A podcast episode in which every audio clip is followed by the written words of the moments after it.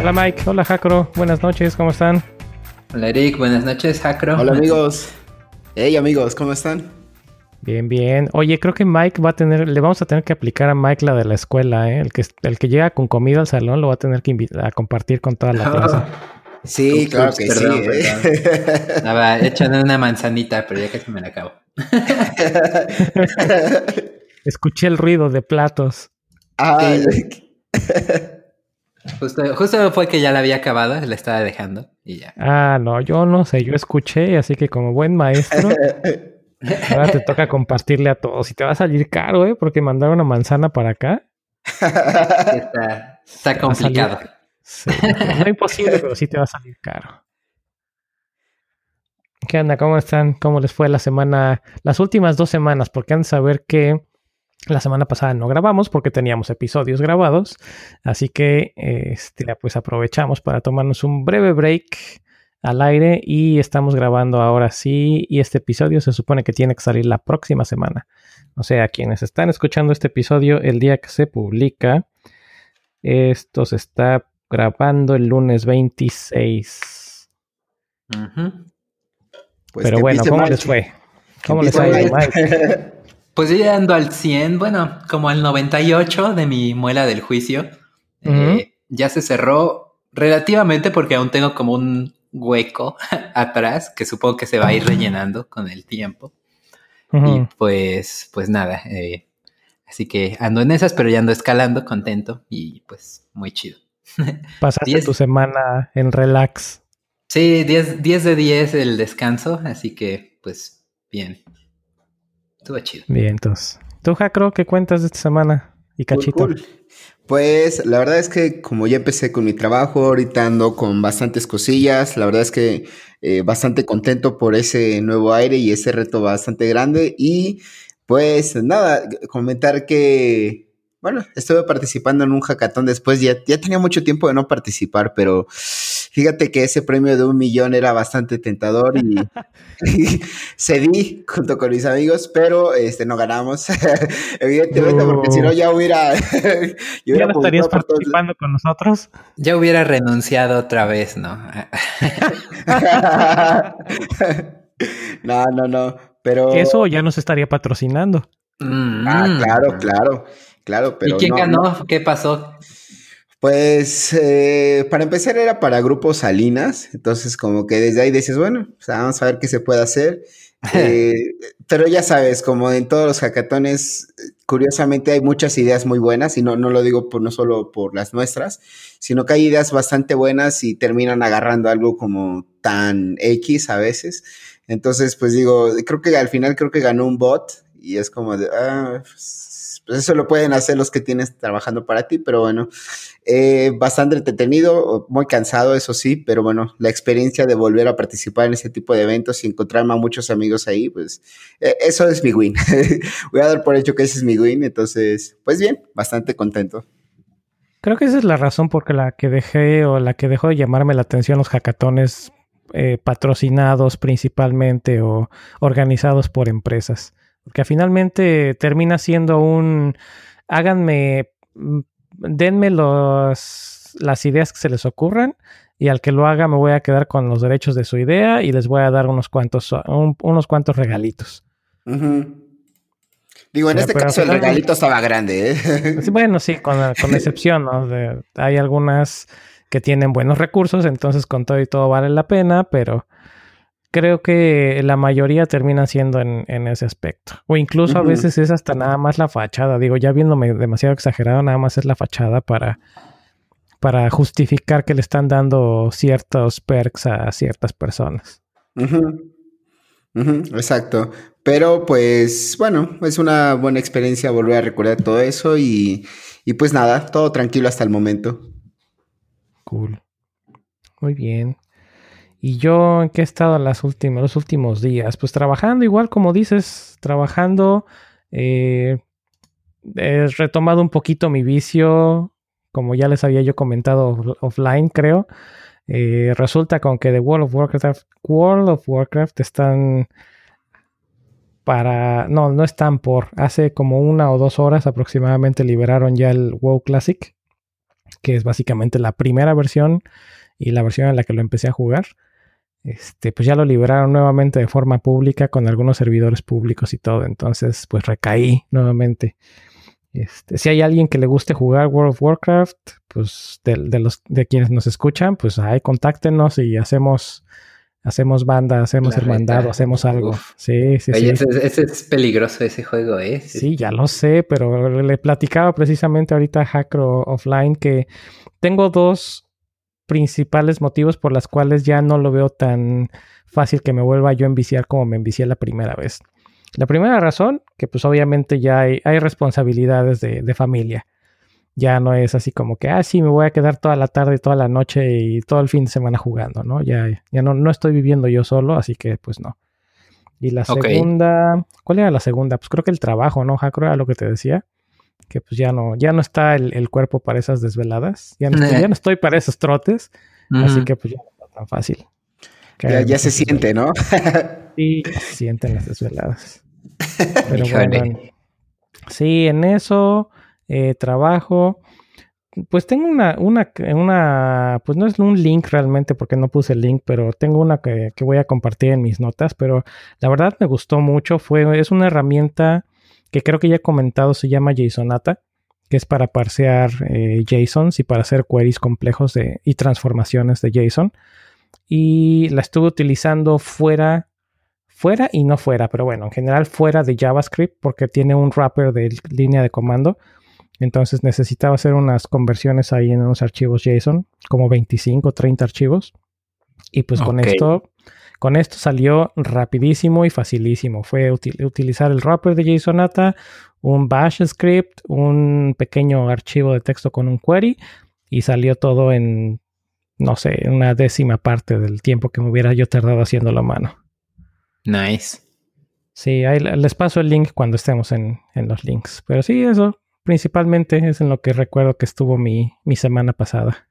Muy bien. Oh, se te olvidó comentar algo muy cool que, hiciste. Ah, bueno, pero este es que eso ya es ya entrando como que en links. Ah, ok, ok. Estábamos diciendo lo que habíamos hecho, pero pues a ver, ya, que le estás dando pie, ¿por qué no te dejo de interrumpir y pues vas, vas presumiendo? Pues a ver, les presumo lo que hizo Eric. Se puso a leer el manual de FFmpg. pues así como que lee el manual completo, no, pero sigue, sigue. Bueno, eh, encontré un comando que es, le puedes pasar este, pues un archivo de audio y, una foto y una, un tipo de fuente y te exporta un video, o sea, del audio. Entonces, en pocas palabras, ya tenemos los podcasts en YouTube, pero pues conforme le das play se ven las, las formas de audio. Entonces está cool y eso lo hizo FFmpg y de hecho Eric subió el snippetcito a, GitHub, pero no es GitHub, ¿cuál es el de los snippets? Ah, sí, es en GitHub, en Gist. En los Gist, exactamente. Entonces, pues está cool, ¿no? Entonces ahí para checar la liga de eso.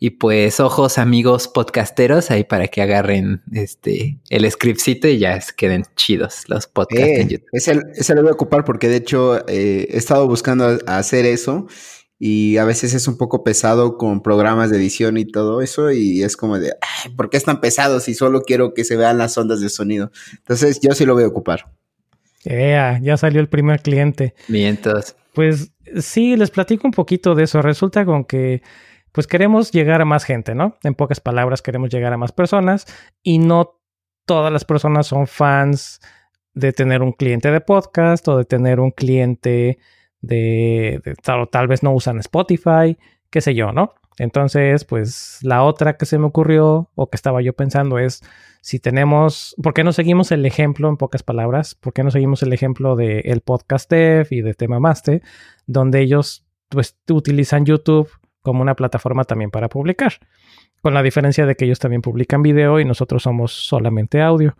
Así que pues se me ocurrió ver de qué forma publicar los audios en YouTube pero para que no fuera tan aburrido de nada más tener la pura imagen, pues darle como que un poquito más de movimiento y entre algunos experimentos y algunos links que me fui encontrando y como dices Mike, la documentación de FFmpeg, eh, pues me encontré esa forma, ¿no? De hacer una serie de filtros a través de un MP3 y terminar con un video que tiene el logo de Death Knights o la carátula de Death Knights, tiene el título del episodio y tiene de forma dinámica el, el, el soundwave o la onda de, de, lo que está sonando actualmente.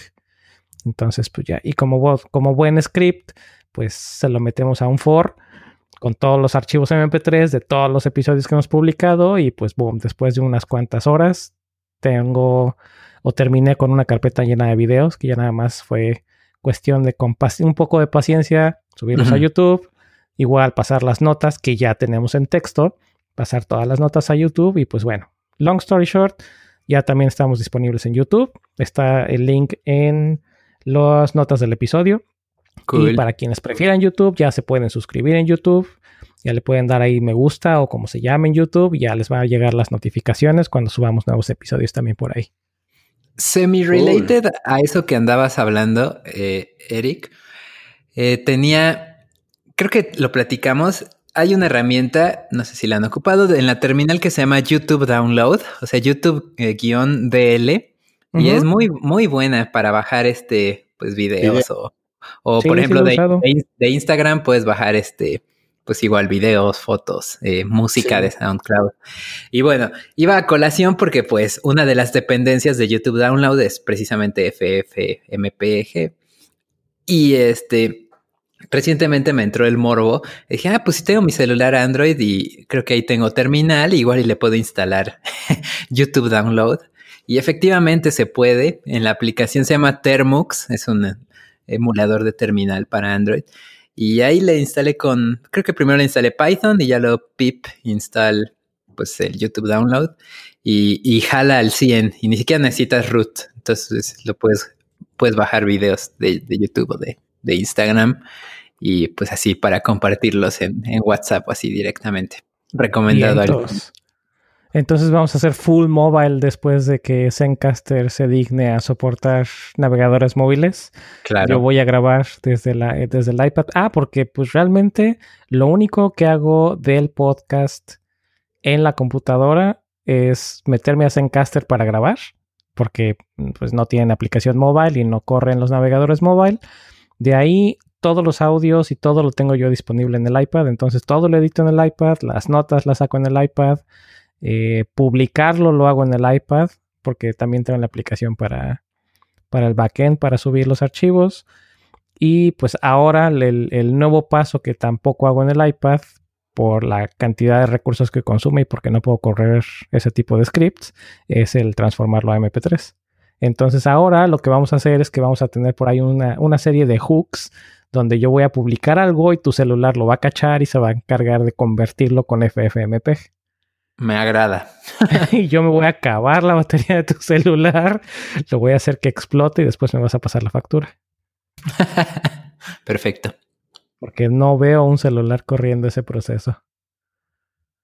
Quién sabe, quién sabe. No veo un iPhone, pero quién sabe, quién sabe. Ah, ¿verdad, ah. Estuve a punto de caer en el en la trampa, pero no. Pues eh, tengo yo un servidorcito aquí corriendo Linux pero no, la verdad es que intenté convertir el episodio de la semana pasada, el episodio 31, el de backups.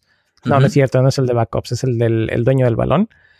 Este llevaba 20 minutos y no acababa el pobrecito. Creo que llevaba 20 minutos de audio. Entonces lo cancelé, lo hice en la Mac y en la Mac creo que se tardó 5 minutos en hacer toda la, hora y cacho de, de audio a video. Sí, no, no, no hay punto de comparación del poder de procesador entre una y otra. Recordé que hay un, servicio de servers que puedes rentar que son este Mac Minis. Creo que están en, Arizona o algo así. Pues de hecho, sí, se llama Mac Stadium. Eh, pero de hecho, lo, si no quisiera meterle el Soundwave, lo podría hacer en cloud también.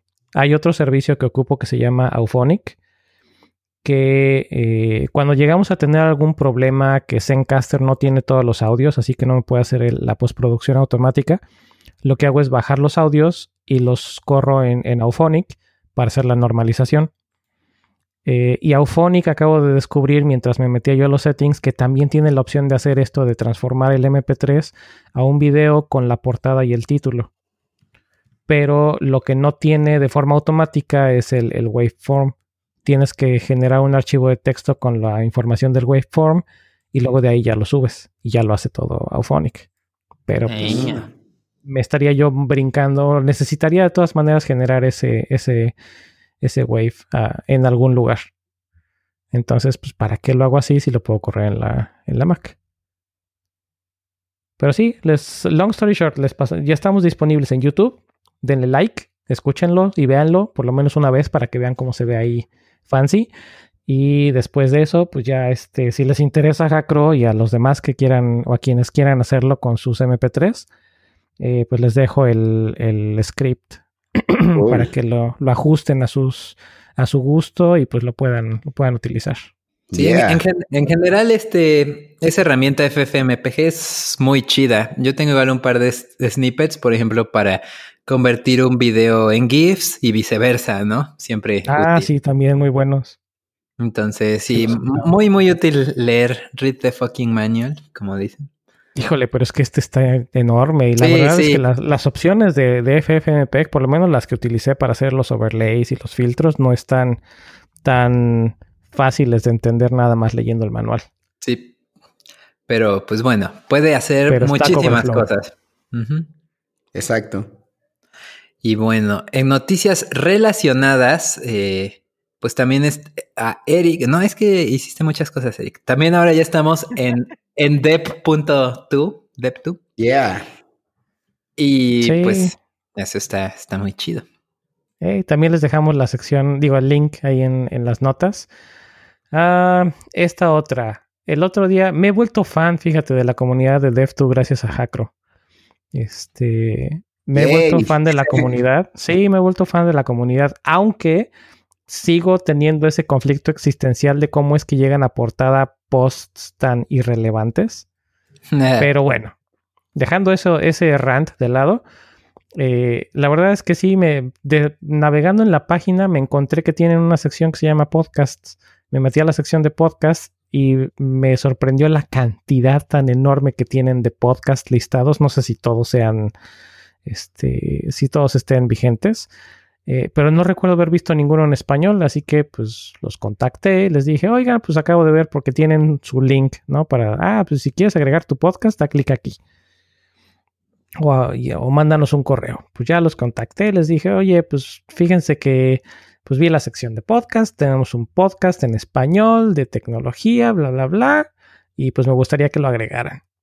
Creo que es la primera vez que me contestan tan rápido los de Dev2 este, pues sí, fue, ah, no, sí, padrísimo, qué bueno que está en español y se, ajusta súper al, al, estilo de la comunidad, así que pásanos los datos en este formulario. Y sí, un par de oh, días ya estaba ahí agregado. Me dio risa, de hecho, porque la primera vez que lo agregaron, dejaron en, en Dev Nights, dejaron el dev de Dev Nights todo en mayúsculas. Y así de, pues ya les mandé correo de, oye, está todo bien, solamente tiene un pequeño typo, pero supongo que es por la costumbre de escribir dev todo el tiempo con mayúsculas por dev2.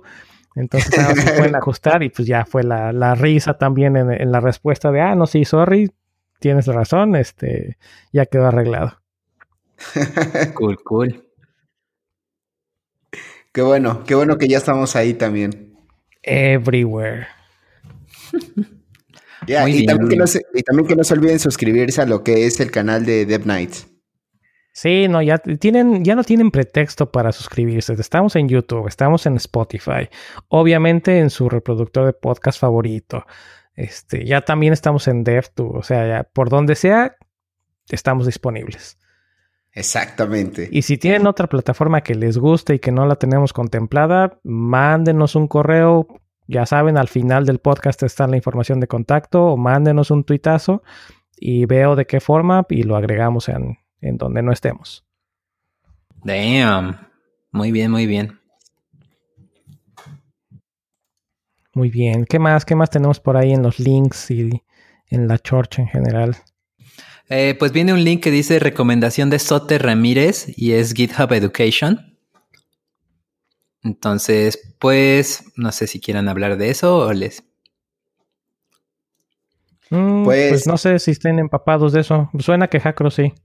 Pues Yo según, que recuerde es para, para estudiantes y es como un apoyo que da GitHub a, a, estudiantes como tal, ¿no? Como que les da ciertos beneficios y cosillas ahí. Pero no me acuerdo de mucho. A ver tú, Mike, ¿tienes algo más? eh, Sí, pues realmente es, es, un programa de GitHub en el que les mandas una prueba de que eres estudiante, tu boleta o, o si tienes tu correo arroba edu, pues les eh, mandas eso y te dan una lista de perks, por ejemplo, hay de DigitalOcean, hay de Dropbox, eh, obviamente de GitHub, pues ya, ya, no importa mucho porque ya hay repos ilimitados este, privados, ¿no? Pero antes era ese un gran perk. Y Ajá, o sea, hay como que varios perksitos ahí que puedes tomar. Entonces, si eres estudiante, pues vale muchísimo la pena que tomes ventaja de esto, porque pues obviamente lo vas a, ocupar y te ayuda a armar tu portafolio, a hostear este, algunas cosas. Está, chido. A lo mejor a todos que te ahorras una buena lana. Sí, muchísimo. Que muy probablemente como estudiante no tienes. Sí, sí. o tienes que, tienes que utilizar en cosas más relevantes. Como, comer, llegar a la escuela. O, o como comer. o como comer. no, sí. Recuerdo esos tiempos. creo que todos, creo que todos. Es como ahora que ya, ya somos profesionales y dedicamos a eso, a veces te pones a pensar, ¿cómo rayos, te, te dices a ti mismo, cómo rayos sobrevivía con ese dinero al mes? Cosa, que ahorita lo, piensas y dices, ¿cómo? Realmente era muy bueno. muy bueno. Pues o, ahorrando, o no sé qué hacíamos, pero sí, era, pasaba eso. Eh, no tenías que pagar por Spotify, no tenías que pagar por Netflix, no tenías que pagar por la cuenta del celular, no tenías que pagar por muchas otras cosas que ahora ya tenías pues que pagar. Ni, ni, existían, pero era el, Tenías el iPod, este, el torrentazo. Viejos tiempos. Muy bien. Sí, sí, bueno, pues, pues ese es el, pack de educación recomendado. La verdad es que sí, y yo no me acordaba en una, por ahí estaba chateando con, chateando, ¿eh? Mensajeando con, con Soter, ya, sí, ya sé, ya, ya me acabo de poner edad este, en, en Twitter y me dice, oye, les recomiendo este, y yo pues ya me acordé, pero pues sí, o sea, ya como, como no estudiante, la verdad es que ni por aquí me cruza cuando me piden alguna recomendación, pero sí es, es un muy buen recurso el de GitHub Education. Y no solamente el de Education, hay muchos servicios que igual y no te regalan servicios, pero te hacen unos muy buenos descuentos. Entonces siempre busquen, no sé si van a comprar algo o van a comprar o están pensando en buscar eh, sacar una licencia o rentar una, bueno, comprar una suscripción de algún software o de libros o de lo que sea, pues siempre como que busquen, ¿no? En su, en su buscador favorito el nombre de lo que estén buscando, espacio education. Sí, sí, hay muchos descuentos. incluso si no tienen su dirección de correo arroba edu, que no todas las universidades de México lo hacen, eh, puedes mandar, por ejemplo, pues una foto de tu boleta o de, no sé, del Blackboard o de esos portales de Internet lo, lo validan. Yo recientemente eh, mandé igual, bueno, no recientemente, pero así es como tengo mi licencia de Sketch Educación, como hasta en tres años expira, mandé así el, el Blackboard y sí, sí, válido, igual para el de GitHub Education. Entonces, no te limites si no tienes el, el correo arroba edu que piden, sino pues tú mándales tu, tu boleta. Sí, pues siempre contact arroba lo que sea. Casi siempre es la forma de, contactarlos. Muy bien. Eh, tenemos un comentario igual de Elder Mael. Elder Mael. Ese no, es, no te espantes. No, es albur, ¿verdad? No, es albur, no te espantes. Eso espero. Sí, no, es, no es de Alan. La dudo. Sí, sí, la, dudo, pero bueno, dice, ¿qué, ¿qué, creen sobre la idea de que los patrones de diseño se usan porque los lenguajes no tienen ciertas características y luego, eh, ajá, fue algo que dijo Paul Graham y ya puso una liga. Tiene sentido, ¿eh? Hay muchas cosas, este, por ejemplo, el curring, pues no, no está nativamente en JS y pues, se fue agregando. ¿O qué, piensan de eso, chavos? Es la primera vez que escucho una pregunta así. Realmente me agarra un poco en curva. Quiero pensar que parte de, de eso es un poco no hacer más complejo algo que de por sí puede ser complejo al inicio. Es decir, un, lenguaje como tal, bueno, pues contiene una cantidad gigante de cosas y si a, eso le aumentas el tema de complejidad de algo relacionado con patrones, pues sí te empieza a quebrar un poco la cabeza, ¿no? Pero no sé, o sea, de una u otra manera a veces el, el lenguaje te puede llegar a limitar, pero pues yo siento que los patrones de diseño pues no deberían ser como tal algo que venga como, ¿cómo decirlo? Como... Ah, Built-in. Sí, ajá, o sea, Igual te, pongo un, poquito de contexto. La, la, nota y todo el paper es básicamente que 16 de un total de 23 patrones de diseño que se están contemplando son simplemente porque los lenguajes de programación, y está enfocado más en lenguajes dinámicos, pero en general, lenguajes de programación no tienen esa funcionalidad built-in. Mm, no, es, tanto que sea o no sea bueno, sino que asumiendo que hay 23 patrones de diseño, de esos 23, 16 son por no necesariamente fallas, sino huecos, por, decir, por así decirlo, en el lenguaje de programación. ok. Ahorita se me estaba ocurriendo uno rapidísimo de lo que hablamos en el episodio, y esto fue, este, gracias Elder por, por el comentario, fue del episodio anterior que hablamos de patrones de diseño. este, hay uno en, JavaScript que ni siquiera dentro de JavaScript es consistente. Tenemos, eh, si nos enfocamos en Node, y no, me voy a meter con otras porque hay otros, otros runtimes de, de JavaScript para, para servidor o fuera del navegador, pero si nos enfocamos en Node, hay una forma muy fácil de hacer un, de seguir el patrón singleton. Les comentaba yo que los módulos per se son singletons. Entonces, teniendo una variable o teniendo una clase definida dentro de ese, dentro de ese módulo, automáticamente obtienes un, valor singleton. Cosa que en el navegador no lo tienes. Mm nativo, porque obviamente si tienes un módulo y lo, transpilas, pues va, a simularlo, ¿no? Pero si en el, navegador como tal, si quieres un singleton, tienes que hacer como que hay un, truco para poder obtener ese, esa instancia de, esa clase de forma singleton. Claro, puro sugar, pero no nativo. Exacto.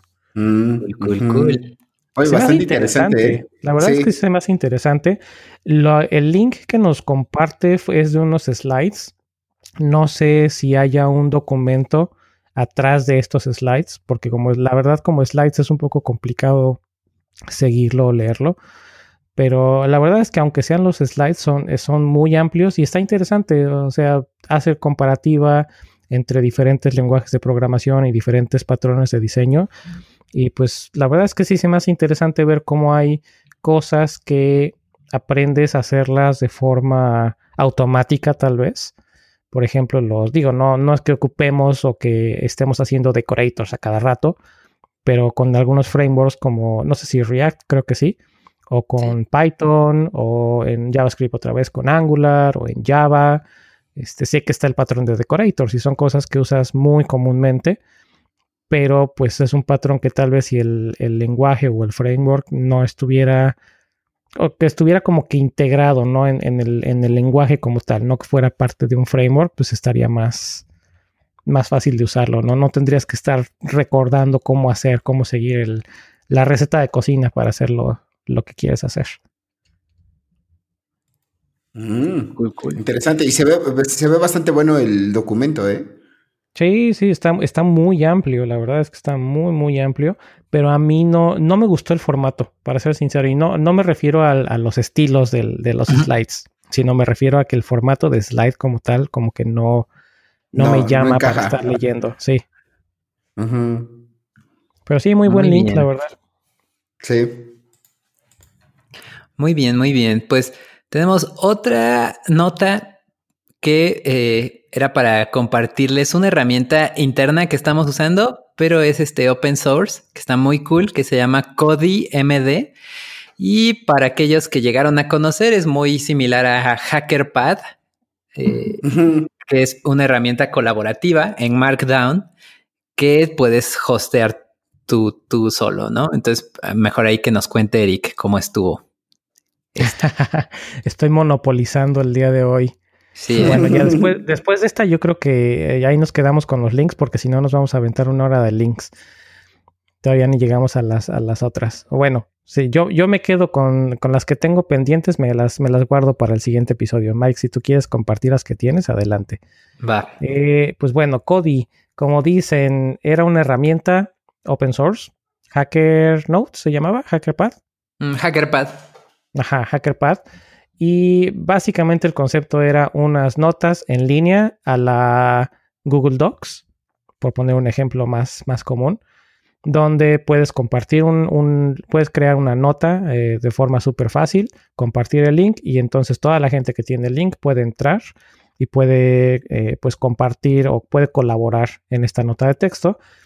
Y el plus que tiene Cody Markdown es que eh, pues es precisamente es lo que significa MD, es Markdown, que pues es eh, lo que escribes, lo escribes en Markdown y después puedes generarlo en diferentes formatos y pues es colaborativo. Eh, nosotros hemos usado Trello desde que empezamos con el podcast, pero como que después tener las notas en un solo lugar y estarlas recordando qué era lo que teníamos cada quien y luego transcribiéndolas esas a las notas del episodio era un poquito más complicado. Así que estuve buscando herramientas. Como por dos o tres episodios utilizamos otra que también está muy buena que se llama Etherpad Lite. Solo que esa no soporta Markdown de forma nativa. Entonces, para mí es el pan de cada día, bueno, casi el pan de cada día estar escribiendo con Markdown. Entonces, pues mejor me, me, me, di a la tarea de buscar esta otra que sí soportaba Markdown y la verdad es que estoy muy a gusto. Muy fácil de configurar, corre con Node. Eh, utiliza diferentes bases de datos. Puedes ponerla con MySQL, con SQLite, con eh, creo que InMemory también, pero obviamente InMemory pues no, no conviene. Eh, y diferentes bases de datos, diferentes conectores. Y es muy fácil levantarla. Lo único que sí es que me costó un poco de trabajo hacer el build inicial porque hace no sé cuántas optimizaciones del, del código del frontend pero el caso es que me mataba el proceso de compilado, me mataba el server. El, server donde están hospedados los, blogs y otras cosas, lo mataba. Sí, o sea, se iba a tope el procesador y pues está configurado para que si llega a tope se reinicie para matar el proceso.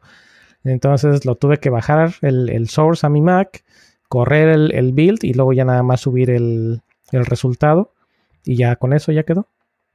Pero bueno, si no tienen esta limitante, la verdad es que está súper, súper fácil de, utilizarlo en el, servidor. Y luego, nuevamente, es solamente el build inicial. Una vez que ya está hecho ese build de lo, de lo que es el frontend, no necesita tragarse todos esos recursos. Muy ligerito. Súper, súper, suena bastante bien.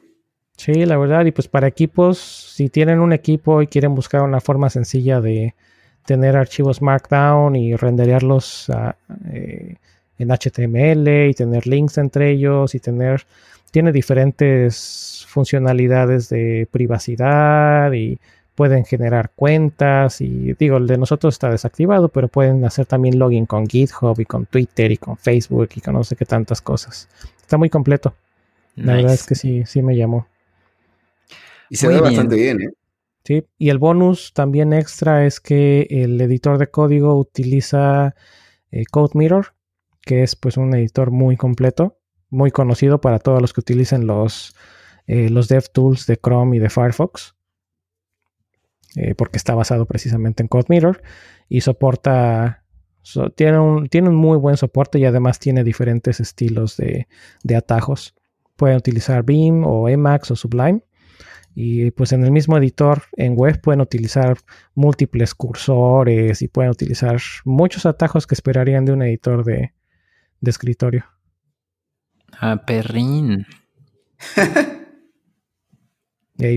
Supongo que lo estás viendo, Mike, cuando tienes la vista de edición o la vista dividida en la parte de abajo, tiene uno que dice Sublime. si le das clic ahí, puedes seleccionar Beam, Emacs o Sublime. Oh. Pueden cambiar el, fondo, fondo claro, fondo oscuro, Pueden cargar imágenes, por cierto. No se nos ocurrió cargar ninguna imagen, pero pueden hacer drag and drop y se cargan las imágenes. Wow, sí está bastante bueno, ¿eh? Cool, cool, cool. Y bueno, esos son los, esos son los links o la chorcha de la semana. Nice. Y bueno, ¿qué les parece si... Ah, no es cierto, perdón, perdón, Mike, tienes dos links o tres links. Sí, pero bueno, uno entra con el tema del día, entonces ese lo podemos... Bueno, lo vemos de una vez. Es un artículo de Free Code Camp que se llama eh, Los programadores no tienen que ser este socially awkward, o sea, así como, como incómodos, raritos. Entonces son 10 este, soft skills o bueno, habilidades sociales para mejorar tu carrera, ¿no? Y, eso lo, he visto, no, no tienes que ser el mejor programador, técnicamente hablando, para ser el que más gane, ¿no? Por ejemplo, o el que los demás consideren como el dios, ¿no? Si no se trata más bien de cómo te vendes o cómo comunicas lo que hiciste, porque igual y si eres un fregón, pero pues si no lo comunicas, pues nadie sabe las fregonerías que hiciste, ¿no? Entonces está, está muy interesante aquí lo que te explica, ¿no? Este, cosas sencillas, ¿no? Sonreír a las personas si estás presencial o incluso en videollamadas, eh, decir gracias, decir por favor, este, ese tipo de cosas, eh, pues son fáciles, pero hacen una diferencia, ¿no? Sobre todo a la hora de, pues, negociar salario o lo que sea. Eh, sí, o sea, como les digo, no, no tienes que ser el mejor para ser eh, en la mente de los demás el, mejor, ¿no?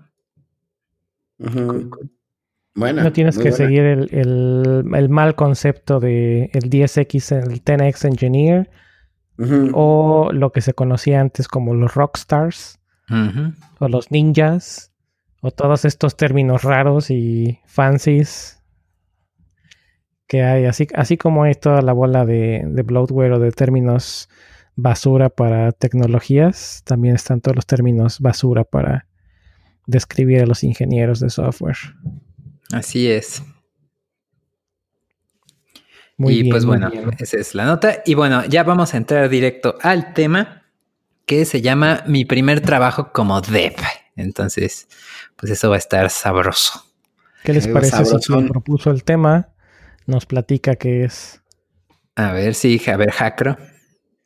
Pues va, va. Eh, más que nada, bueno, e, este tema se, se, me vino a la mente un poco pensando en mucha gente de la comunidad que luego yo llego a ver en los eventos y demás que quieren hacer o quieren empezar a trabajar, pero no saben en dónde, ¿no? Y creo que es importante como compartir esa parte de la experiencia, cómo lo hicimos, este, cada uno de nosotros, qué cosas a lo mejor no, no te esperas y que sin duda te van a tocar eh, y cosas por el estilo. Entonces, más que nada surgió a partir de eso.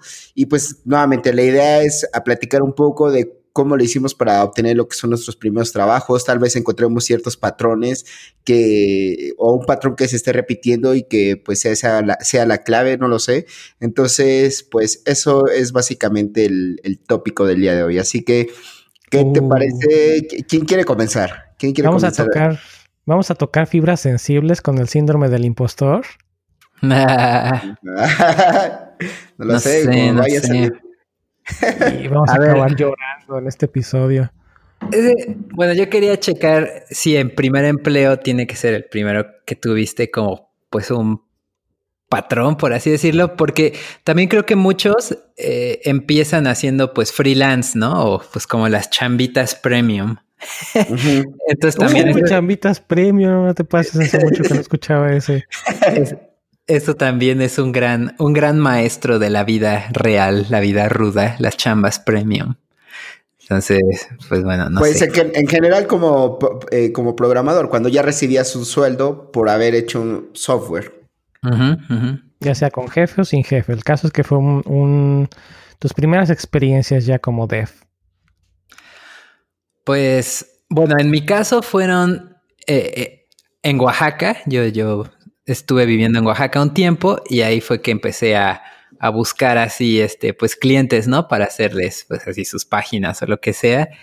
Y pues sí, me tocó lidiar así, pues cosas muy horribles, ¿no? Que nunca entregaban nada, que se tardan en pagar, que no sé, así, pues grandes choques, ¿no? Este, sobre todo es, es muy común que como programadores pues somos como más impacientes con, con las personas, ¿no? Entonces luego había que explicar o de entrada vender la idea de por qué necesitan una página web o no sé, ese tipo de cosas, ¿no? Como, ¿para qué? Si, si estamos bien así, ¿no? Entonces, pues sí, eso estaba un poco más complejo. Tener que primero vender la idea de que necesitaban eso y luego, pues ya vender en sí mismo el servicio. Creo que fue, pues fue una etapa así ruda, ¿no? De, de mi carrera, pero pues que sí ayuda a hacer carácter, ¿no? Y resiliencia.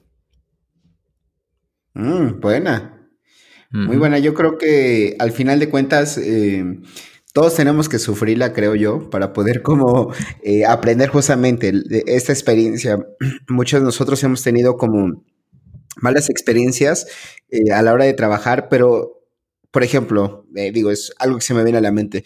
Hay veces en donde te encuentras con un error que es ese tipo de errores que te cuesta mucho trabajo poder no resolverlos, encontrarlos.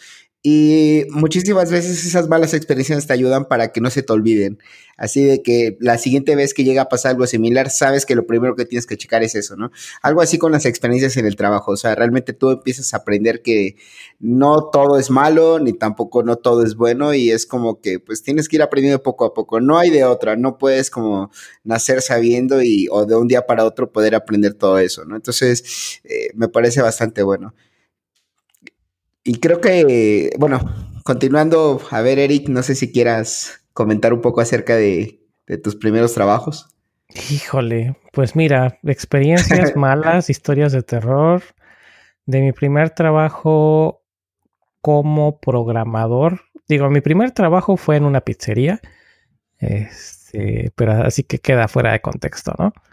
Pero mi primer trabajo como programador fueron experiencias buenas y experiencias malas. Experiencias malas las achaco en parte a mi inexperiencia y en parte al pésimo jefe que tuve, porque no hay otra forma de describirlo. Eh, pero, a ver, experiencias buenas. Eh, y digo, pésimo jefe, no dicho por mí, sino era una, era una era un comentario común que cuando no estaba el jefe, el ambiente en la oficina era relajado y todos estábamos haciendo nuestro trabajo tranquilamente y cuando se hacían bromas, se hacían bromas del jefe y todos hacíamos las mismas bromas del jefe. Y cuando llegaba el jefe a la oficina era todo en silencio, el ambiente pesado y pues vaya, o sea, todos ya sabíamos cuál era el, el ambiente, entonces no es algo que fuera así como que mi experiencia nada más, sino era generalizado. Eh, experiencias buenas, pues el ambiente nuevamente de trabajo. Eh, tuve mi primer eh, máster, digamos, o mi primer maestro de JavaScript, que la verdad es que le aprendí muchas cosas y aprendí soft skills, como comentabas, Mike, no nada más skills de programación, sino soft skills en general. Y skills, no nada más de programación, sino skills técnicos. La verdad es que sí aprendí bastante ahí. Pero bueno, creo que ahí quedan las experiencias buenas. Y experiencias malas, pues ya las habíamos llegado a platicar en algún episodio, pero pues hubo el último año en el que estuve, fue, esta, bueno, el último año, ¿no? Que fue, estuve ahí año y medio, entonces prácticamente los últimos meses fue pasar Navidad trabajando, 24 y 25 trabajando en, en lo que tenía pendiente literal nada más me levanté de la computadora para ir a, cenar, convivir media hora, una hora y regresar a trabajar. Eh, fin de año, literal, amanecí trabajando. Del 31 al día primero fue de, ah, viva, viva, ya es año nuevo, sigo trabajando. este, sí, no, la verdad es que fue muy, muy pesado. Y me cambiaron de equipo internamente una o dos veces y según se daba este se las daba de haberme rescatado, el, jefe se las daba de haberme rescatado porque pues, me querían correr, según esto. Y qué más, eh, hubo una vez en la que me quedé en la oficina tres días seguidos trabajando, de porque tenía que salir, era la, la premisa era, esto no sé cómo le hagas, pero esto tiene que salir.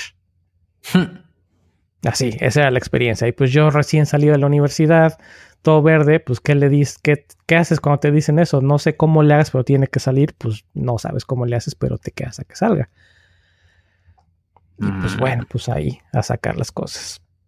Y pues vaya, fueron la verdad malas experiencias que tuve y pues hasta que afortunadamente tuve la oportunidad de, de salirme y darles las gracias. Y luego, como si eso no hubiera sido poco, según esto, la última semana, mi última paga, nada más me dieron como el 50% o el 30% de lo que realmente me tenían que haber pagado, porque según uh. las, últimas, las últimas semanas no había hecho yo nada. Uh. Me la había yo pasado literalmente rascándome la espalda. Ok. Sí, no, entonces estuve a punto de hacer una tontería con sus servidores de producción, pero afortunadamente el que había sido mi, mi máster o mi, ¿cómo se dice? Mentor. Mi mentor, exactamente. mi mentor sí me dijo así de, te entiendo por lo que estás pasando, yo también estaría pensando hacerlo, pero va a ser obvio quién lo va a hacer, así que tranquilo, piénsalo con la cabeza fría y pues mejor háblalo con los jefes de los jefes. Cuando tengas un tiempo o cuando ya estés más, más fresco. Long story short, no se resolvió, pero pues tampoco les hice nada. Bien. Sí, sí, la verdad es que sí, con, la cabeza ya más, más fría, sí, la verdad fue de, ok, mejor, mejor no me meto en un problema por algo que la verdad no vale la pena. Sí, sí, sí, sí, totalmente. Wow, bastante. Y después me enteré que realmente estaba nervioso, el, el, el, ex jefe estaba nervioso porque sabían que yo tenía los datos de las cuentas de producción y sabían que yo me podía meter. Entonces sí estaban tronándose los dedos de cambiar y de cambiar autorizaciones y demás, porque pues estaban temerosos. ¿Y por qué están temerosos? Porque saben que lo que están haciendo no está bien. Claro. de acuerdo? Pero bueno, esas, esas son experiencias malas. Y creo que yo me fui también un poco por, por otro lado con el tema. Tal vez no lo entendí bien pero también tengo por ahí algunas ideas o me quedé con algunas, me puse a pensar en algunas cosas que yo aprendí, especialmente en los primeros años, en los primeros trabajos, de cosas que creo que valen la pena tomarlas en cuenta para todos los que están buscando, todas las personas que están buscando su primer trabajo como desarrolladores, pero igual no me quiero adelantar tema, porque lo llevas tú, Jacro. Cool, cool. Pues nada, la verdad es que, por ejemplo, en mi caso, pues como todos, Creo que todos sufrimos. ¿Por qué sufrimos? Pero sí.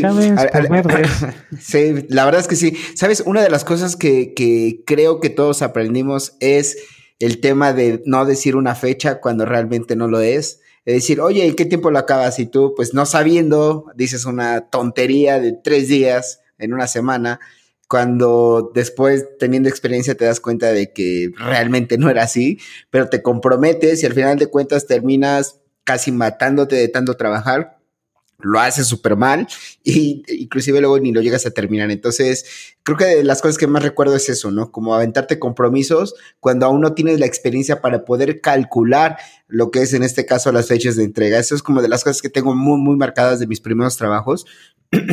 Otra, mm, no lo sé, creo que este pues igual, proyectos en donde eh, tenía uno que tener cuidado, ¿no? Para, para agregar código y pues tú empiezas a agregar código pues con malas prácticas y cosas por el estilo y pues recibes mucho, mucho feedback, a veces de buena manera y a veces de mala manera. Entonces, ah, creo que sobre todo ese tipo de cosas recuerdo mucho de mis primeros trabajos, o sea, y todo eso evidentemente a veces no lo puedes ver en lo que es un libro, eh, no lo puedes ver como tal, o sea, lo tienes que vivir para poder entenderlo, ¿no? Desafortunadamente, Cristianos developers, no se lo puedo contar, lo tienes que vivir.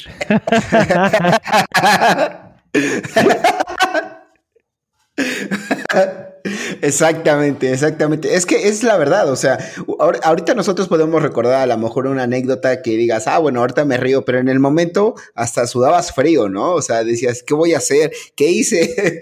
pero... Sí, de esas que después de que te enteras, perdón que te interrumpa, de esas que después de que te enteras o, después de que te das cuenta de lo que hiciste, tu siguiente pensamiento es, híjole, creo que voy a abrir mi currículum para actualizarlo. Sí, no, inclusive. Ya, estás esperando a ver en, qué momento te, te, dan las gracias o en qué momento empiezas a buscar otras, eh, empiezas a abrir tus oportunidades a buscar otro, otro trabajo porque sabes que en el que estás ya. Sí, o sabes cuál sería peor? Como empezar a pensar que lo que acabas de hacer es tan grave que lo más ligero sería que te despidan. lo, el mejor, lo mejor que me puede pasar es que me corran. Ajá, eh, es como lo menos grave es que me corran. ¿Te imaginas? pues mira, por ese no me tocó, pero en el primero donde dices, no, es que creo que sí, ya creo que tengo que actualizar mi currículum, por ahí sí me, sí me tocó pasar. Uy, no, y se siente horrible, bastante, bastante horrible, sobre todo porque como son tus primeros trabajos, evidentemente sí te pesa, ¿no? O sea, sí sientes como este de, pues ya fallé o no lo sé, o sea, empiezas a pensar muchas cosas, pero poco a poco te vas dando cuenta que la realidad es diferente. Y bueno, quiero, hacerles una pregunta, chicos. La verdad es que muchos entienden que empezar es difícil, pero la mayoría no sabe cómo. Ajá. Entonces, tal cual, o sea, ¿qué es lo que hicieron? Por ejemplo, Mike comentaba que pues empezó a buscar como sus primeros trabajos, como pues hacer como páginas, ¿no? Hacer esto. Eh, en, tu caso, Eric, ¿cómo, ¿cómo fue? O sea, literal, fuiste solo a una empresa y preguntaste, cómo pasó? Mi historia en la programación profesional, digamos, empezó con el trabajo que tenía yo dentro de la universidad. Eh, tengo un, a veces, cuando, bueno, ya estoy empezando a balbucear. Cuando hablo de mi historia profesional, generalmente, o me he dado cuenta que tengo, el, tengo problema de síndrome de impostor cañón. Eh, porque la forma en la que yo lo, eh, lo experimenté es que cuando estaba en la universidad, por aquí estaba yo entrando a la universidad y cerca de mi casa había un café internet. Entonces yo era súper cliente del café internet y mi idea fue, ok, pues de repente creo que se me desapareció una de las personas que estaba encargada del café en la tarde. Fue de, ah, pues llegué y estaba, ya me llevaba yo con todos los que trabajaban ahí a tal grado de que pues, ya me conocían por nombre y todo. Este, entonces, pues fue de, oye, pues ya tiene rato que no veo a, tal persona, pues que este, tienen alguna vacante o algo. Ah, pues igual y igual y sí, que te gusta o esto, o cómo ves. Yo, pues sí, la verdad es que sí me gustaría y pues voy a entrar a la universidad y me quiero pagar la universidad yo. Este, así que pues sí estoy pensando seriamente en, en buscar un trabajo que pues me permita estudiar y hacer esto. Long story short, hablé con el, con el jefe, con el dueño de la, de la empresa esta del, café internet, porque no nada más era café internet, era el, clásico soporte, este, mantenimiento de equipos de cómputo, ensamble, redes, etcétera, etcétera. Este, hablé con el jefe, la verdad es que es súper, súper amable, resultó ser un conocido de mi mamá, pero eso ya fue después que nos dimos cuenta. Este, pues ya hablé con él, quedamos de acuerdo, me contrató y estuve con ellos toda mi carrera. Realmente gracias a ellos aprendí muchísimas cosas. Entre ellas tuve mis primeras experiencias como programador web, porque fue de, oye, este, ¿cómo ves? Hay un cliente que quiere una página y tenemos estos programas. ¿Te lo avientas? Y yo, pues, órale, va. O había otra de, ah, pues, ¿cómo ves? Este, bueno, eso ya fue más reciente, ¿no? Pero había otras cosas de, oye, pues, ¿cómo ves? Tenemos un cliente que quiere eh, transformar sus LPs en CDs. ¿Cómo ves? Te investigas cómo hacerlo y te lo avientas. Y yo, pues órale va. Y lo hice. Y había otro. Oye, ¿cómo ves? Hay un cliente que quiere pasar estos, estos VHS a DVD. Te investigas y pues órale va. Y otra vez lo sacaba. Entonces ya sabían que yo era el que cuando había que sacar algo, me preguntaban, lo investigaba y lo sacábamos. Este, para variar, ¿eh? Creo que el patrón se sigue repitiendo. Tú que eres programador, prográmate una cita al doctor para el patrón. Ándale. ya salió título para el episodio. Este, y pues en una de esas fue, a ver, este cliente quiere hacer esta página, este, le quiere saber, quiere saber estas cosas así asado, pues como ves, investiga, investiga cómo y a ver si te lo puedes hacer. Y así investigué PHP, aprendí PHP, lo básico, pero aprendí PHP por mi cuenta. Y pues levanté, lo levanté, levanté un, par de paginillas con, con PHP y con, con, base de datos, con MySQL y no me acuerdo qué otra cosa tenía. Se veían gachas, pero funcionaban.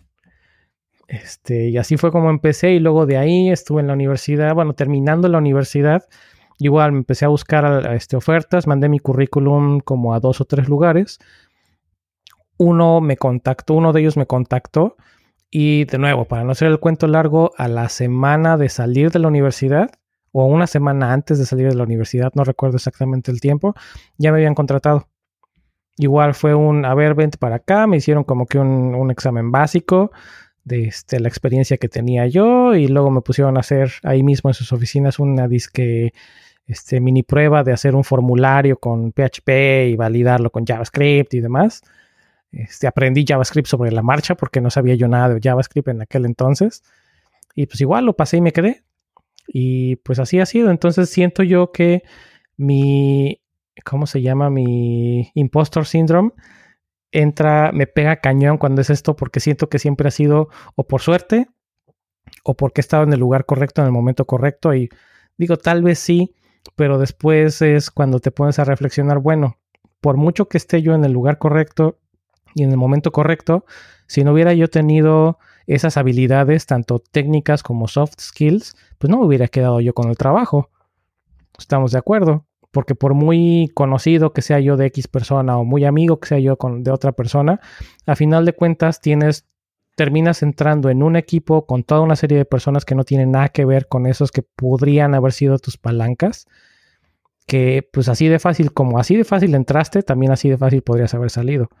Y pues han sido trabajos que pues sí ha sido pues consistente y digo, no tengo nada contra los trabajos cortos, Jacro, pero sí, eh, o sea, un año y medio, un año, siete meses, en otro estuve casi un año.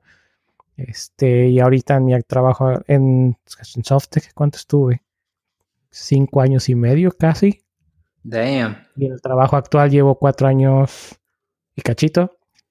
Entonces, pues digo, ah, creo que eso es también demuestra, ¿no? el, que no es necesariamente el síndrome de impostor. Pero bueno, back, de regreso a la pregunta.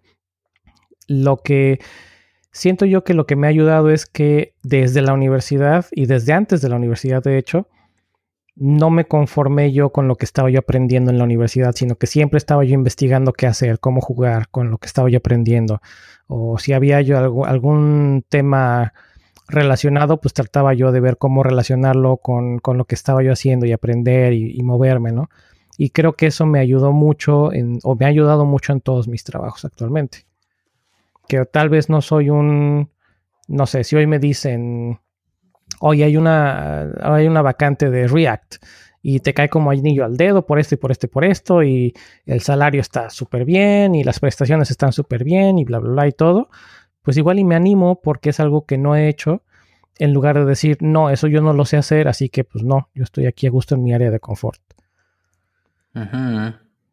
Mm, buena, buena, bastante, bastante curiosa tu historia, amigo.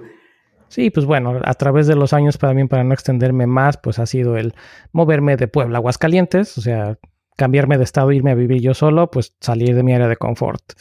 Este, después irme de, de México a Estados Unidos nuevamente, salir súper completamente de mi área de confort, porque nuevamente ir a vivirme solo y luego cambiarme a equipos donde no conocía yo absolutamente a nadie y nadie hablaba en español, pues nuevamente salir de mi área de confort otra vez este, y cambiar, cambiando de tecnologías, que a final de cuentas todas, todo ha sido, pues desde hace muchos años ya, todo ha sido JavaScript, pero ha sido estar brincando jQuery, Backbone, Angular, luego Ember, luego otra vez Angular este, entonces, pues siempre es esa, flexibilidad de no casarte con una sola tecnología una sola plataforma un solo producto, sino estar abierto y pues practicar esas soft skills que, mencionaba Mike. De no ser, tal vez soy introvertido o tengo tendencia a ser introvertido, pero cuando se trata de presentar algo o de colaborar en el equipo, pues hago de lado, aunque me cuesta a veces, pero trato de hacer de lado esa parte introvertida de mi persona para pues abrirme al equipo, abrirme a las oportunidades y pues la práctica a final de cuentas. Nice. Cool. Muy, muy bueno, ¿eh? Yo creo que al final de cuentas, yo, por ejemplo, en mi caso, lo que yo aplicaba era que mm, me iba a las empresas o iba a pequeños como negocios, por así decirlo, y pues realmente yo iba y decía, oye, pues, ¿quieres ayuda? Yo te puedo ayudar, estoy aprendiendo, pero Ahorita no tengo muchos conocimientos, pero lo que quiero es justamente aprender, ¿no? Entonces me iba y empezaba como a trabajar en, pequeños lugares o hacía cosas de ese estilo, pero todo eso fue durante la universidad. Es decir, cuando yo, salí de la universidad, inclusive yo ya tenía experiencia eh, como programador. Entonces yo, por ejemplo, lo que siempre comento es que aprovechen el tiempo de estar en la universidad, porque una vez que sales es bien, bien complicado. O sea, eh, es más sencillo que acepten a una persona haciendo prácticas y que esa persona se quede después de hacer sus prácticas que a un recién egresado.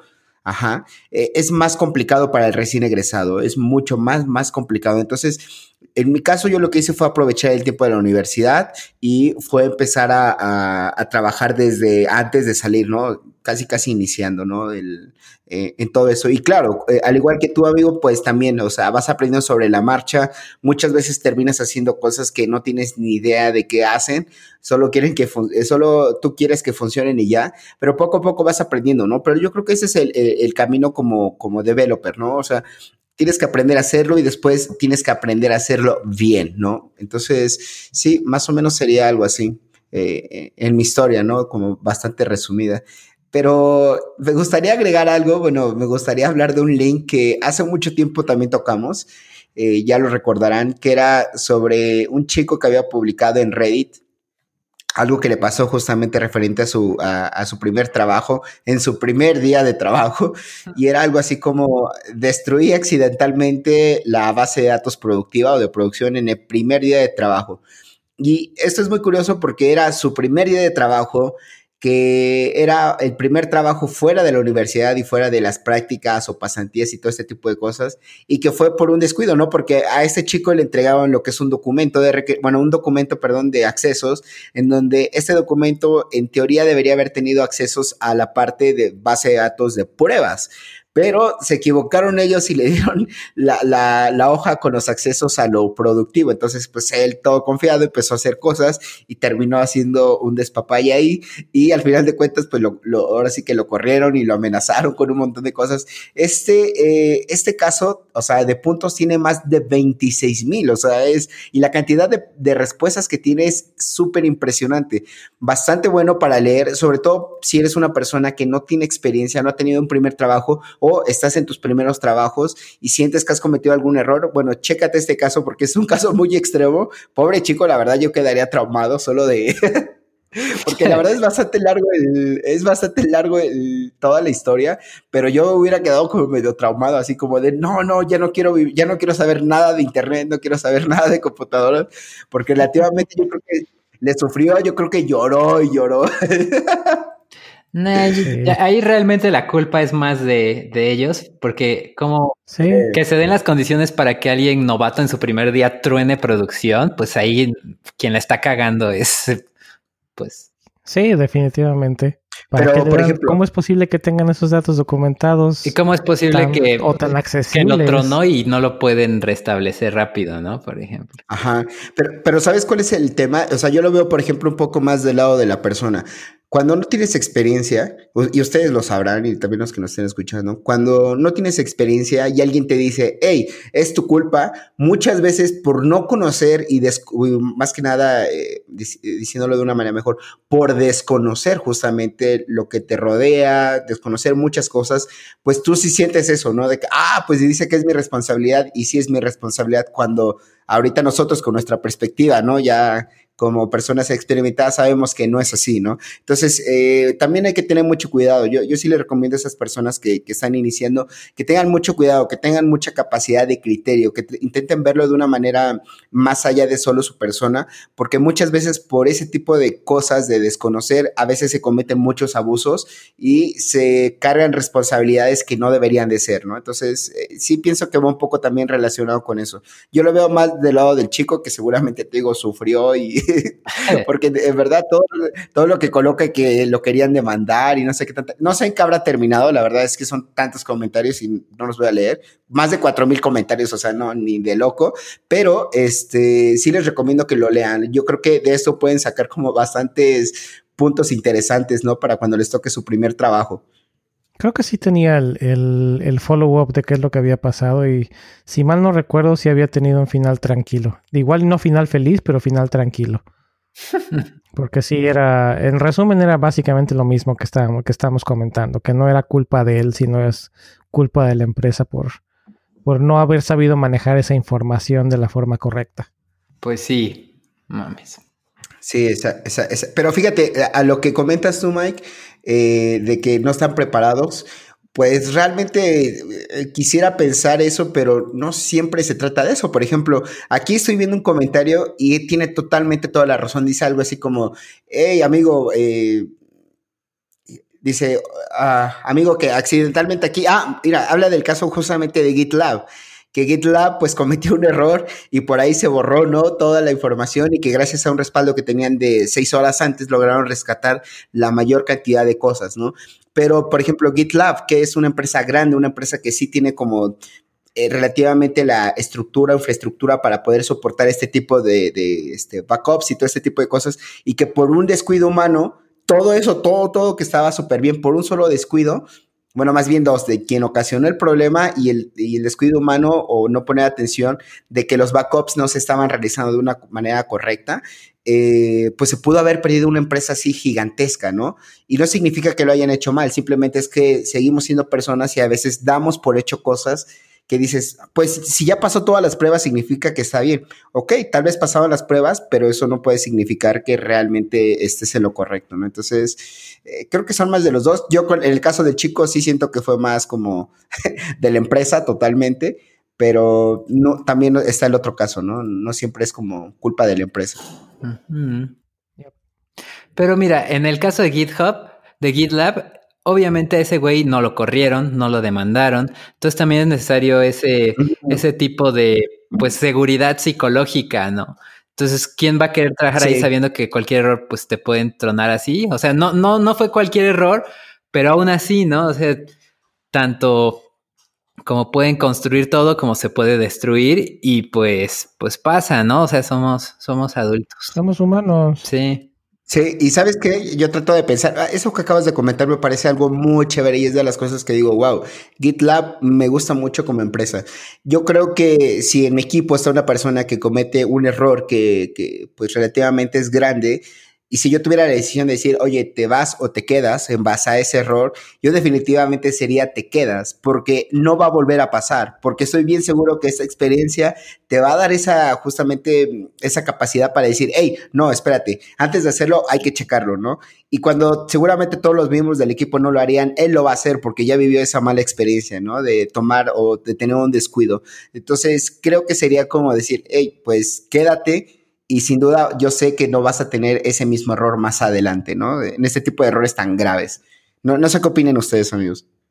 Sí, no, sí, definitivamente. Y de hecho, por ahí tengo en mis notas este, parte de las recomendaciones que se están.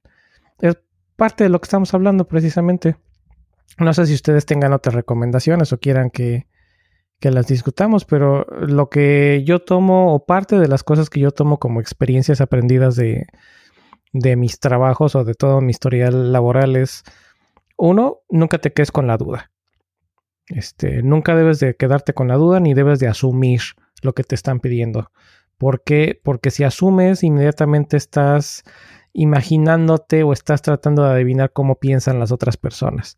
¿Sabes? Entonces, si no, si no entendiste, y ahí viene el segundo punto, si no sabes o no entiendes, pues pregunta. O sea, nadie sabe sabiendo todo. Entonces, el, punto es que si no, no sabes, no entiendes y no es algo que tengas contexto, pues no tiene nada de malo que preguntes. Nadie está sabiendo todo, así que la mejor forma de hacer las cosas bien es entendiéndolas y la mejor forma de entender las cosas es preguntando si es que no están claras. Eh, trabajando sobre estos dos puntos anteriores, pues la comunicación es la clave. O sea, siempre hay que estar comunicándote y sobre todo si eres nuevo, tanto nuevo en el trabajo como nuevo en el, en el mundo laboral, en esta rama, tienes que estar sobre, creo que una de las cosas más, de una, sí, una de las cosas más importantes es la comunicación, porque no tienes experiencia y porque o tienes muy poca experiencia y porque no tienes o tienes muy pocos conocimientos. Entonces, si no tienes estas dos herramientas claves para tu trabajo, tienes que saber comunicarte. Entonces, pues preguntar, investigar, que te expliquen, tener esas herramientas de comunicación es, muy importante. Y una vez que ya estás trabajando en algo, otro error clásico que creo que todos hemos cometido es, ¿cómo vas? Bien. ¿Cómo vas? Bien. Y los últimos dos días antes de entregar, todo sudado, todo estresado, no sabes que no, no la voy a armar. Y decide, oye, pues no pudiste haber avisado hace una semana, tienes dos semanas trabajando en eso, te tienes que esperar hasta el último día o hasta los últimos dos días para avisarme. Entonces creo que es, es un error que todos hemos cometido en algún momento. Igual, no quiero generalizar, pero creo que es un error que todos o la mayoría hemos cometido. Entonces, nuevamente trabajando o, complementando los puntos anteriores, pues comunicación, siempre estar en tope, eh, encima de tu comunicación. Si vas atrasado, avisa. Si vas bien, avisa. Si no entiendes, avisa. Si no, si no sabes algo, avisa.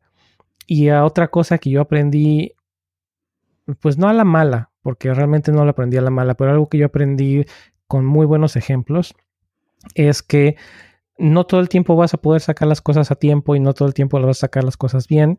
Y pues sí, vas a meter la pata. Es algo que nos pasa a todos y te va a pasar y vas a, te va a seguir pasando porque no nada más va a ser una vez. El, el punto también dentro de la comunicación es que aceptes tus errores.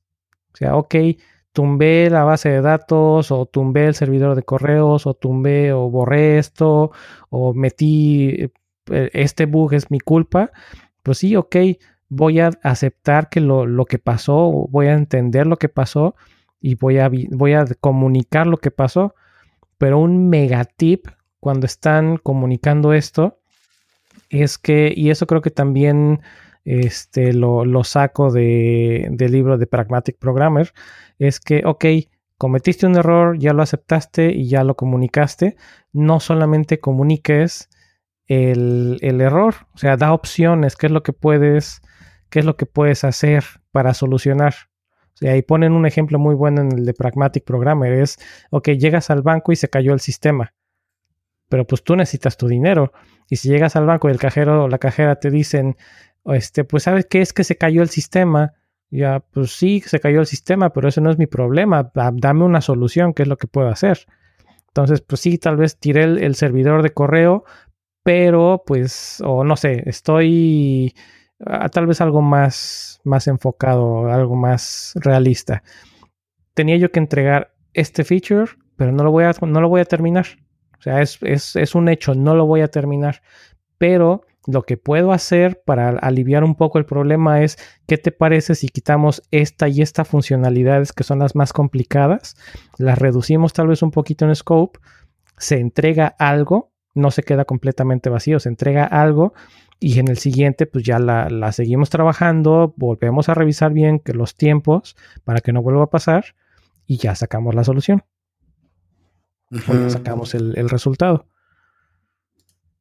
Wow, muy bueno. Oye, y comentas algo, algo súper, súper, súper importante, ¿verdad? Me pongo a pensar eso de ten la confianza de hablar. Mira, yo siempre les pongo el ejemplo cuando, cuando hablo justamente de ese tipo de cosas. ¿Qué prefieres? ¿Equivocarte cuando estás iniciando y tienes justificación porque estás aprendiendo o equivocarte cuando ya eres un profesional y que ya no tienes esa excusa de, no, pues es que estaba aprendiendo.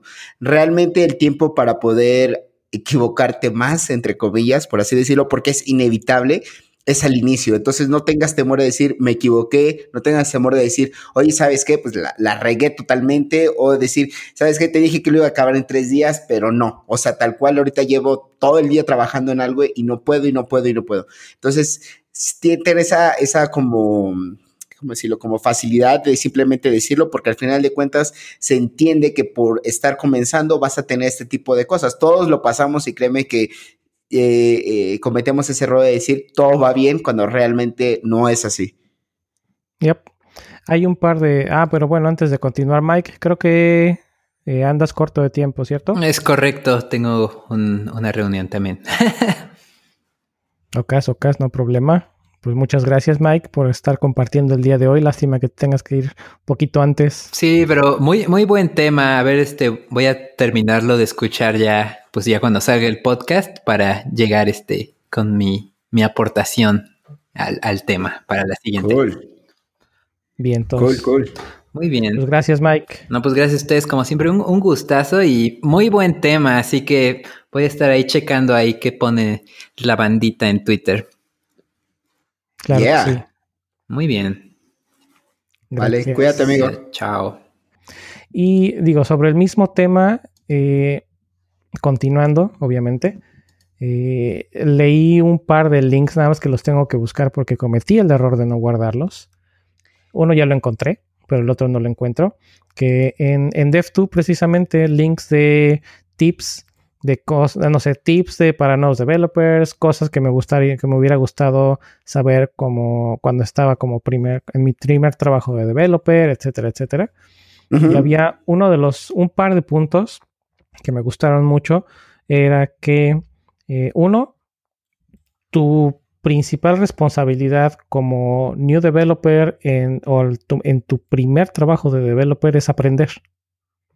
Realmente, porque no tienes experiencia, no tienes conocimientos o tienes muy poca experiencia, muy, muy pocos conocimientos, entonces sí tienes que cumplir con tareas que te van asignando, pero pues tu primera responsabilidad ante todo es aprender, porque una vez que aprendes vas a poder hacer las cosas. Y la otra, el otro punto que me gustó es que, creo que ya de hecho ya lo mencioné también, es que nadie nace sabiendo. O sea, no se espera que sepas hacer todo y de hecho no tienes que saber hacer todo. Y es algo que recuerdo también haber visto a algunos becarios cuando estaba yo trabajando en Softec. Me tocó verlo en algunos becarios que me tocó eh, tener como mentoreados. No sé si es la palabra correcta, pero anyway, mentís. Que este, les, les costaba mucho trabajo trabajar con black boxes. ¿A qué me refiero con black boxes? que no tienes que saber qué es lo que está haciendo internamente. Solamente tienes que saber que si le pasas estos inputs, te va a dar estos outputs. Outputs, perdón. Punto. No tienes que preocuparte cómo está funcionando internamente. Sí, ahí está el código, te puedes poner a verlo cuando quieras, que no tengas, eh, no sé, una presión por tiempo de entregar algo, pero no te metas en esos detalles. O sea, tienes estas dos cosas por asumir, asúmelas. Es, seguro, te estoy diciendo que es seguro que las asumas, asúmelas y trabaja con esos, con esos supuestos. Ahora, me estoy tal vez contradiciendo con lo que decía de no asumir, pero en este caso se está diciendo, está bien que asumas que esto funciona bien. ¿Por qué? Porque está probado, es algo que ya está hecho y es algo que está integrado bien en el sistema. Entonces, un black box, tú no te preocupes por lo que está pasando internamente, simplemente le pasas esto y te recibe, te manda de regreso esto. Y, ah, cómo he visto, cómo, cómo sufrían en esos, en esos conceptos, porque a fuerza querían entender cómo funcionaba todo la parte de la aplicación o toda esa parte. Entonces, pues no, o sea, no tienes que saber todo. Es más, ni siquiera se asume que vas a saber algo. Sí. Oye, muy bueno, ¿eh? Sí. Wow, muy bueno. No, no, no había visto esto de, desde ese enfoque y tienes razón. Al final de cuentas, miren, nuevamente se da por hecho de que el conocimiento que tienes hasta ahorita es limitado, ¿no? Si, si vas a comenzar. se da por hecho eso y por ende se da por hecho que vas a fallar en algunas cosas, ¿no? Eso es normal, totalmente normal. Nadie va a hacer un trabajo perfecto, ¿no? Y mucho menos en su primer trabajo, sus primeros trabajos. Es algo que es inevitable, el error es inevitable, ¿no? Ahora, muy interesante lo que comentas, porque es cierto, uno cuando empieza intenta entender todo y inclusive nosotros como programadores ya con experiencia, a veces cuando entramos a ver un sistema, se nos complica entender todo, ¿no? Un sistema nuevo, se nos complica entender cómo es esto, qué es, o sea, más que nada por la distribución o el cómo lo hicieron. Ahora imagínate una persona que apenas está aprendiendo el lenguaje y que apenas está aprendiendo la tecnología, esos primeros trabajos, no, o sea, es eh, muy complicado me quiero imaginar que es demasiado, demasiado complicado el que tú entiendas todo. Y es muy bueno lo que tú comentas, lo, de la parte de que tú no entiendas esto, simplemente da por hecho que eso funciona de alguna manera y después, ahora sí que te enseñamos cómo hacerlo. Pocas palabras, no te satures, no te satures de información porque eh, ahora sí que vas a recibir como tantas cosas que no vas a terminar aprendiendo nada. Es mejor como que vayas aprendiendo como parte por parte, parte por parte, ¿no? Sí, mira, de hecho ya encontré uno de los, de los links en Dev2 que de hecho está partido en dos links, pero bueno, les pongo los dos en, las notas. Se llama 50 Things I Wish I'd Know at My First Developer Job. Entonces está partido en dos partes, 25 cada una. Eh, realmente fácil lectura, eh, no está demasiado largo, con todo y que son 25 cada uno. Pero sí menciona algunas de estas cosas, menciona otras cosas que no tienen que ver con programación, pero que te pueden ayudar, etcétera, etcétera. Entonces está, está bueno. Eh, van a ver cosas repetidas de lo que acabamos de, de, comentar. Eh, ah, mira, aquí hay otra que también me gustó. Este, continuando con el que, es válido decir no sé, porque pues, es bueno que no sabes todo. El, el, siguiente punto, el 25, es, bueno, en inglés es recuerda decir o remember to say yet, o sea, todavía. Entonces, si vas a decir no sé, es válido que digas no sé, pero también Es, todavía mejor decir no sé todavía. No soy lo suficientemente bueno todavía. Aún. Ajá. Ajá, aún. Sí, Entonces, muy también es bueno.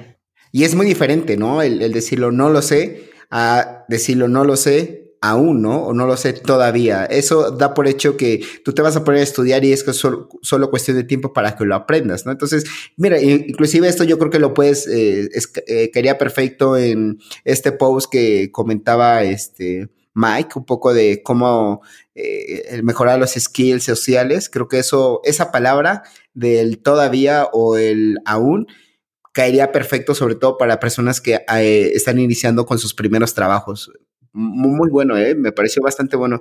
Una palabra puede cambiarlo todo. Sí. Wow. Sí, bueno. ya cosas que aprendes más con la experiencia, ¿no? El, saber dónde y cómo decir que no, este, el, aprender a no, no caer en el juego de los project managers o de los product owners cuando te están pidiendo un estimado, o aprender a no comprometer, a no comprometerte digo, no diría no comprometer a tu equipo, pero si estás entrando a tu primer trabajo de programación, dudo que vayas a comprometer a tu equipo, te estás comprometiendo principalmente tú.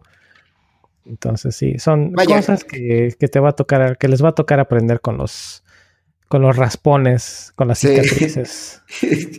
las, las huellas de la batalla. Ahora sí que creo que de las cosas que más aprendes y que no son técnicas es hacer honesto contigo mismo y no ceder bajo esa presión, sobre todo esa presión como tú comentas, ¿no? Oye, ¿cuándo lo acabas, no? Y por qué, por querer quedar bien o por, sí, por querer quedar bien, decir, ah, pues en una semana, cuando tú sabes perfectamente que no es así, que no lo vas a acabar, ¿no? O que lo vas a hacer a medias o cosas por el estilo. Entonces, ah, yo creo que de las partes que puedes aprender bajo experiencia y que no son técnicas es ser honesto contigo mismo y tener el criterio de decir no porque eso también es importante. Hay veces donde te piden algo y simplemente tú no puedes, o sea, no tienes como esa confianza de decir no, porque a lo mejor inclusive no es parte de lo que estás haciendo, o inclusive eso puede, puede perjudicarte, ¿no? O puede quitarte el foco de lo que estás haciendo. Entonces, con experiencia, con todo este tipo de experiencias, vas formando el carácter, no solo profesional, sino creo que también personal lo vas reforzando. Entonces, sí, muchas, muchas cosas son cosas que no puedes leer en algún post, ¿no? O sea, y aunque te las estemos diciendo, las vas a tener que vivir y las vas a tener que sufrir y el día de mañana van a parecer graciosas, pero en su momento vas a sudar frío, como comentaba. sí, las vas a llorar. Sí, no, o sea, chicos y chicas que nos estén escuchando, ¿cuántas veces no les ha tocado, sobre todo de las primeras experiencias, donde tienes que entregar algo y el deadline ya es al otro día y son 12 de la mañana o 3 de la mañana, 1 de la mañana, no lo sé, y no puedes y, estás atoradísimo e inclusive ya te, te empiezas a comenzar a sentir como nervios y qué voy a hacer. Ese tipo de situaciones, sí o no, en su momento las sufrías, o sea, decías, ¿qué voy a hacer? O sea, literalmente las sufrías. Ahorita ya te causan risa, ¿no? De jajaja, ja, ja, me acuerdo, pero en su momento casi imploraste, casi rezaste ahí porque algo pasara para que funcionara. Entonces, eh, todo ese tipo de cosas, pues al final de cuentas pasan, te dejan una buena lección y hacen que seas como un mejor profesional. Sí, completamente de acuerdo. Y pues bueno, creo que no sé si tengas algo más que agregar, amigo, acerca de, de los primeros trabajos. Híjole, de los primeros trabajos. Pues que no se den por vencidos. Creo que Mark, Mike mencionaba una palabra que a mí me suena rarísima en español. Eh, o sea, en inglés me hace mucho sentido, pero en español me suena rarísima, que es ser resiliente. Pero pues ya algún día me di a la tarea de buscarla en el diccionario de la Real Academia y resulta que sí es válida en español. Anyway, eh, básicamente es, eh, se resume en que te levantes después de caerte sea, que seas constante, que tengas esa fuerza de voluntad de, perseverar cuando estás fallando y seguir perseverando hasta que, hasta que consigues tu éxito. Y a esto me refería o, me acuerdo mucho de un caso de un becario que tuve en, en, en Softec, que híjole, no, el, el pobre batallaba como no tienes idea y le pusimos no sé cuántas tareas diferentes y no, o sea, de plano lo veía yo sufrir con las tareas y, y digo, me ponía yo, me trataba yo poner en su lugar con la experiencia que pues es básicamente nula la experiencia que con la que llegan. Pero pues sí, no, de plano no, más no la armaba y no la armaba y creo que se quedó en, en Softec a final de cuentas, eso me dio gusto. Pero sí, no, la verdad es que en el área de, de desarrollo no, no, no, nomás no la, no la pudo armar. No se le dio y no, no, no le entró. Yo no sé si simplemente no era lo suyo o, También si, o sí qué, pero el caso es que creo que terminó en, área de bases de datos o eh, algo diferente, pero sí, ¿no? Sí. También es válido también comentar que bueno, también es importante comentar que es válido pivotear, ¿no? Como decir, oye, si te das cuenta que realmente no es lo tuyo, pero no por capacidad, sino porque a lo mejor no, le, no tienes el gusto por hacerlo, es válido también voltear a otras áreas, ¿no? Pero que no sea porque, ah, pues es que no puede terminar el programa. Eso realmente no creo que sea válido. Yo creo que es válido cuando dices, ok, pues tal vez no lo pude hacer o sí lo pude hacer, pero no me llama, o sea, no, no es lo que quisiera hacer de aquí a muchos años, ¿no? Eso creo que sí es válido, ¿no? Como cambiarte. El caso perfecto, Mike, que, que él está, bueno, él no tiene carrera aún, aún, de este, la parte... Progress. ajá, está en progress, exactamente. Work, in progress, Saludos, amigo, ¿para qué te vas? sí, su, su, último, su último commit fue whip, work in progress. Exactamente, entonces eh, es válido, ¿no? Cambiar, o sea, si no es lo tuyo y, y, descubres que algo más es lo que te motiva y lo que te realmente te llena a nivel profesional, adelante, es totalmente válido. Pero creo que sobre todo se trata de actitud y de querer sobre todo eh, eh, hacer las cosas, ¿no? El que te llame y el que te interese, creo que esa es la clave para conseguir un trabajo y para poder conservarlo y de ahí, pues, en adelante continuar, ¿no? Yep, yep, definitivamente. Y pues bueno, pues creo que si no hay nada más, ¿cómo ves si finalizamos el episodio, amigo? Me parece bien, pues ojalá que les haya gustado todos estos este, temas que estuvimos platicando, que les sirvan de algo los links que les vamos a compartir. Y pues ya saben, lo de siempre, eh, suscríbanse, pasen la voz para quienes no, nos conozcan. Es la mejor forma de ayudarnos pasando la voz, compartiendo el podcast y pues dejándonos recomendaciones y comentarios en las diferentes plataformas. Ya no tienen pretexto. Sí, exactamente. Totalmente. Suscríbanse al canal de YouTube. También suscríbanse a lo que es el podcast, recomiéndenos, háganos preguntas también, sugerencias, todo súper bienvenido. Recuerden que al final de cuentas somos developers y es espacios justamente para todos, todas aquellas personas que están eh, envueltas o viven alrededor de lo que es la parte de tecnología, no solo programadores, este, project managers, este, diseñadores y demás. Entonces, eh, por favor, si tienen algún comentario, si tienen alguna pregunta o quieren participar, pues escríbanos y basta con eso para poder estar aquí. Claro, ya, ya saben, siempre al final del podcast está toda la información. Y si no, pues de todas maneras ya saben que está Hackro, está Mike y estoy yo, está la cuenta principal de Death Knights, nuestra página web con el formulario de contacto, en YouTube nos pueden dejar comentarios, en donde más estamos en Stitcher, en Google, en iTunes ah, y en fin, en diferentes plataformas. Así que háganos llegar esas preguntas, esos comentarios, esas sugerencias. Exactamente, exactamente. Y pues bueno, entonces creo que nos despedimos. Eh, muchas gracias por escucharnos y nos estamos escuchando en un próximo episodio. Nos vemos, amigo. Muchas gracias, Jacro. Que estés bien. Igualmente. Bye. Bye.